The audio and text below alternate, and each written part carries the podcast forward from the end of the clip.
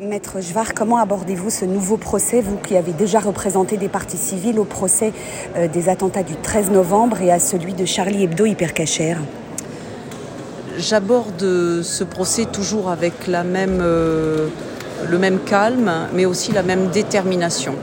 Détermination d'accompagner les victimes tout au long de ces longues journées d'audience, détermination euh, d'obtenir le plus grand nombre de réponses, et en particulier sur les zones d'ombre, euh, détermination euh, d'obtenir aussi pour les victimes et à côté des victimes, et dans leur intérêt, une réponse judiciaire qui soit adaptée et qui soit aussi conforme à l'état de droit. Voilà comment j'aborde ce procès aujourd'hui. Euh, qui sont ces 21 parties civiles que vous représentez et dans quel état d'esprit sont-elles à ce premier jour d'audience? Eh bien, il y a beaucoup d'étrangers, il y a beaucoup d'étrangers, des Portugais, des Italiens, des Niçois aussi, des Néerlandais. Alors, comment, quel est leur état d'esprit? Elles attendent et en même temps, elles n'attendent rien. Voyez-vous, c'est quelque chose de très contradictoire, l'esprit des parties civiles avant le début du procès.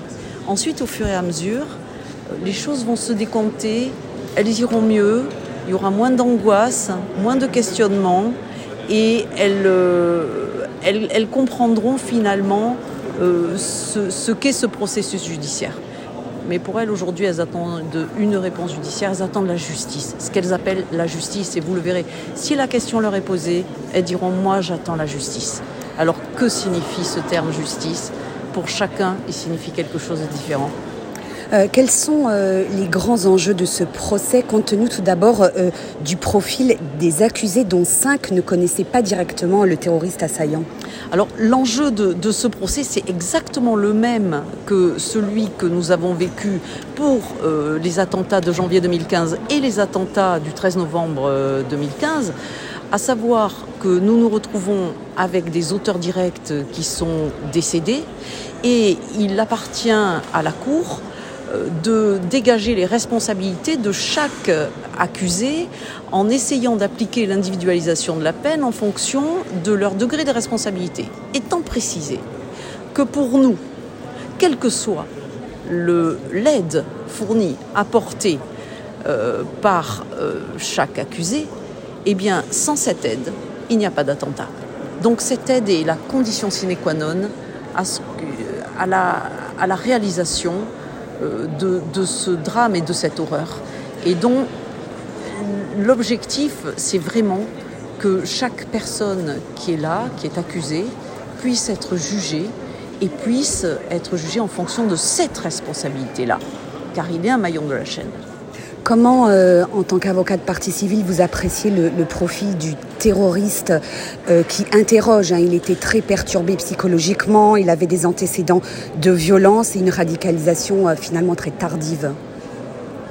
Vous savez, au fil des procès, on se rend compte que la radicalisation, déjà, c'est pas l'islam. Il faut vraiment le comprendre. Et la radicalisation, c'est un processus qui intervient et qui peut intervenir de façon très rapide très soudaine et qui s'attaque finalement aux, esprits faibles, aux personnes qui sont désœuvrées, euh, comme une secte pourrait le faire. voyez? Et, et ce sont des gens qui bien souvent ne connaissent pas l'islam, qui n'ont pas une bonne connaissance même de la langue arabe, qui donc n'ont pas vraiment pu lire le Coran. Euh, on se rend compte que cette euh, radicalisation est, un phénomène qui, n'est pas vraiment, qui n'est pas religieux. Voyez-vous, eux, ils se revendiquent vrais musulmans, mais euh, les musulmans les rejettent bien souvent. Merci beaucoup.